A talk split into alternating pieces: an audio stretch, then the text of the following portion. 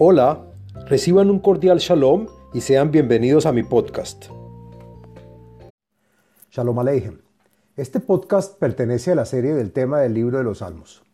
En este podcast del contenido de los Salmos hablaremos del Salmo número 10, que pertenece al grupo de los Salmos para pedir la eliminación de nuestros enemigos, rezar para el fracaso y hundimiento de los malvados, en especial para aquellos que nos odian como judíos, como pueblo de Israel y como individuos. El Salmo 10 pertenece también al primer libro de los Salmos, al día de la semana domingo y al día de la fecha 2 segundo del mes. El podcast está dividido en cuatro partes. El contenido del Salmo, la segulot y beneficios del Salmo, una meditación de letras hebreas y la explicación de cada verso del Salmo. Bueno, hablemos del contenido del Salmo número 10. Este Salmo lo escribió el rey David no teniendo ninguna razón especial. Según el comentarista Radak, es un rezo para todo aquel que se encuentre en un problema con algún enemigo. El comentarista Meiri dice que este salmo es para épocas cuando las naciones del mundo se encuentran en lo alto y el pueblo de Israel está en su nivel más bajo. Y nos puntualiza el por qué el salmo no comienza con la palabra mismor, que quiere decir canto, diciendo que es la continuación del salmo anterior, que termina con la aflicción de vivir en la diáspora y que no se dijo con la inspiración divina necesaria la primera vez y por lo tanto se escribe este salmo como continuación del fin del salmo pasado.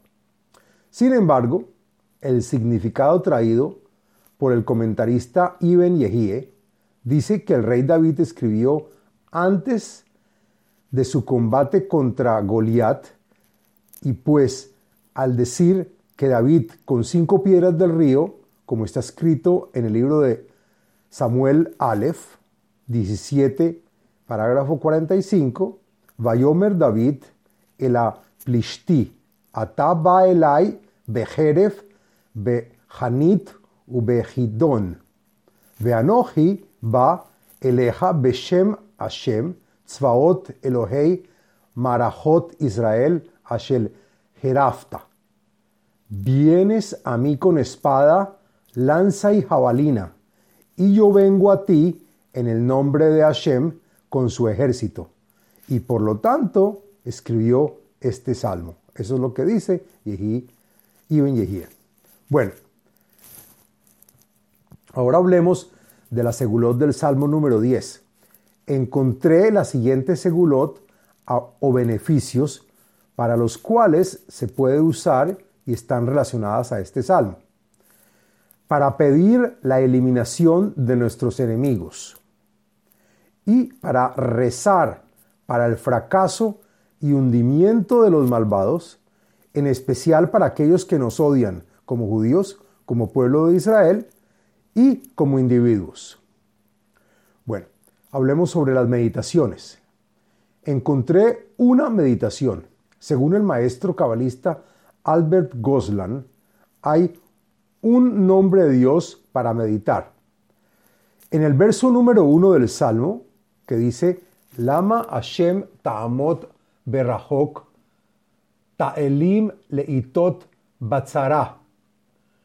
Hay tres letras y las letras son Hei Kuf Mem, que es el nombre de Dios número 16, que traen la acción y fuerza de subir por encima del tiempo y hacer correcciones de nuestra vida. Bueno, ahora hablemos de la explicación del texto del Salmo número 10. Lo siguiente es la explicación del contenido y texto del Salmo. Lama Hashem Ta'amot Berahok Ta'alim Leitot Batzara. ¿Por qué Hashem se mantiene en un lugar distante del pobre? Es decir, cuando Hashem le ayuda a un malvado y triunfa, lo hace de un lugar cercano. Pero cuando ayuda a un pobre es como si Hashem estuviera situado a distancia, en un lugar lejano. No se ven tus ojos en tiempo de problemas. Begavat Rasha idlak ani yitafshu bimzimot zu hashavu.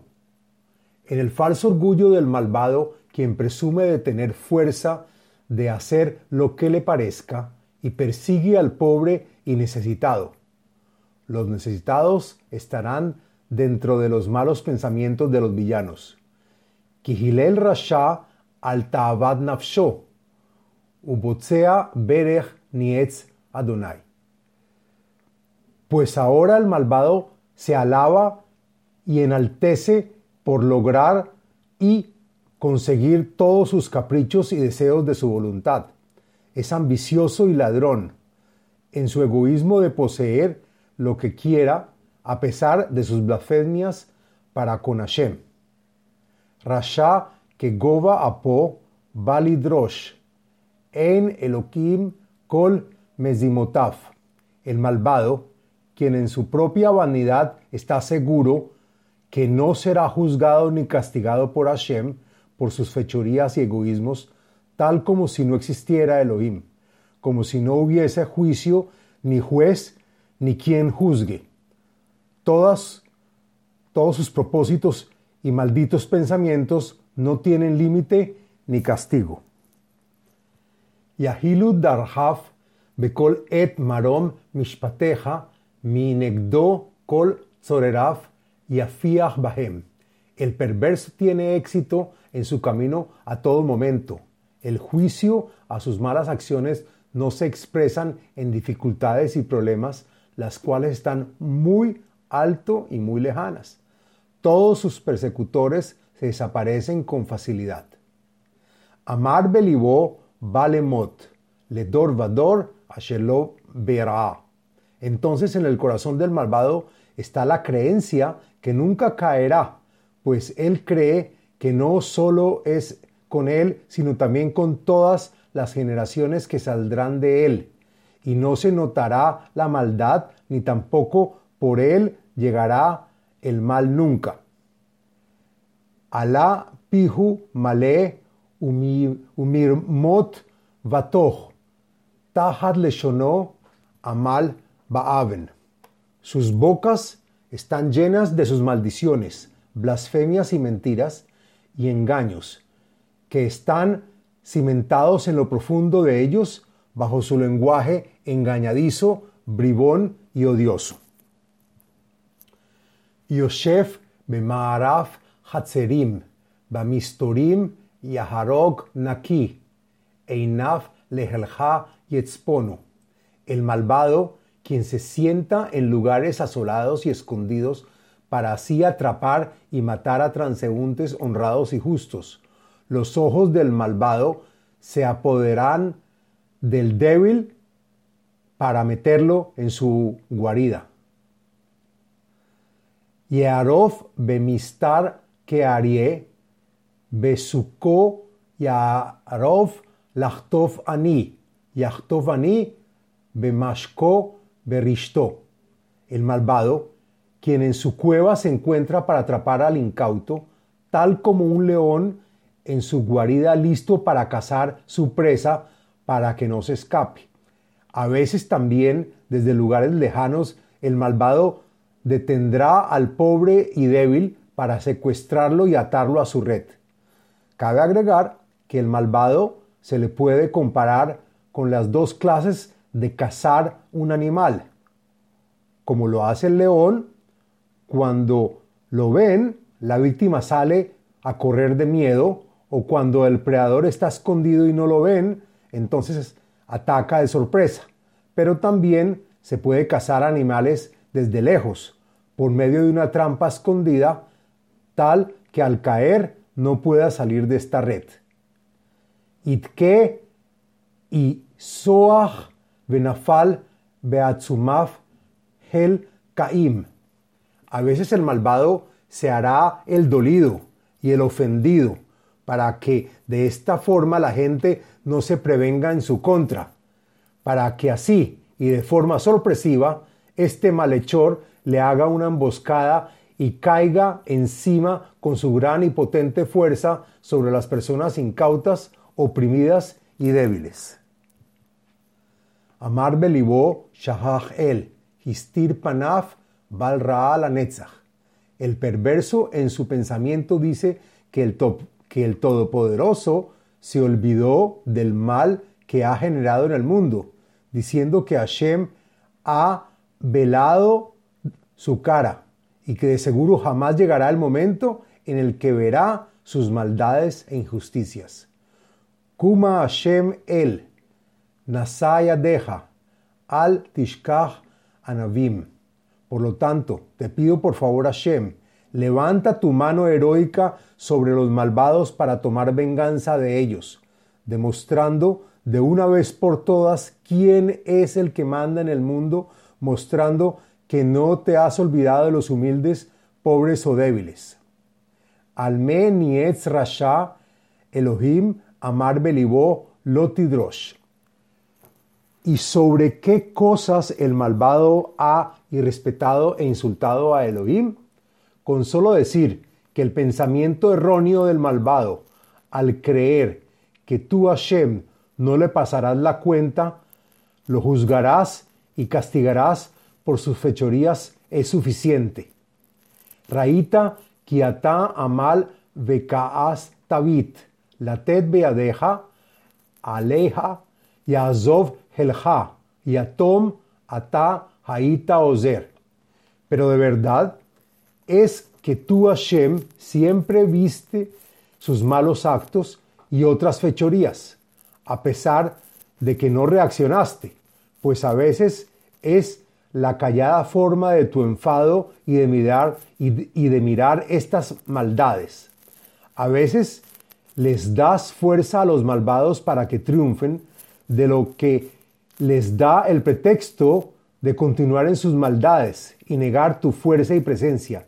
Sin embargo, tú vas a proteger a tu pueblo Israel, que es parte de ti, y harás juicio a los malvados, tal como el, al huérfano que no tiene quien venga en su ayuda. Vendrás tú a ayudarlo. Shvor zroa rasha, tidrosh rish'o bal timza. Por favor, Hashem, arremete al malvado, al que en sus intenciones solo desea o que de hecho hace el mal del pueblo de Israel. Y en tu pueblo no busques ni encuentres ningún pecado, pues ha hecho arrepentimiento. Hashem Melech Olam Vaet, Abdu Goim Mearzó. Una vez que despedaces el reino del malvado y sepa que tú, Hashem, eres el rey de este mundo, por y para siempre las malas naciones ya habrán de estar aniquiladas y el reinado de Hashem volverá ante sus ojos. Tavat Anavim Shamata Hashem, Tahin Libam, Takshif Azanha. El deseo del pueblo de Israel y que por ser humilde y débil ya has escuchado por su clamor, Hashem. Pero sus palabras de clamor prepara sus corazones para que estén puros, tal que puedan rezar con buena intención y sus pensamientos estén limpios de problemas de sufrimientos y de prohibiciones, para así los escuches y recibas sus plegarias. Lishpot yatom vadach, val yosif Y vendrás a juzgar, a vengar a tu pueblo Israel, que es como un huérfano al que no tiene otra ayuda, y es oprimido por otras naciones. Desde ahora mismo ningún malvado volverá a desgarrar a ningún débil de la tierra, como lo hizo anteriormente. Fin del Salmo número 10. Les habló Abraham Eisenman, autor del libro El ADN espiritual, método de iluminación espiritual. Sitio web abrahameisenman.com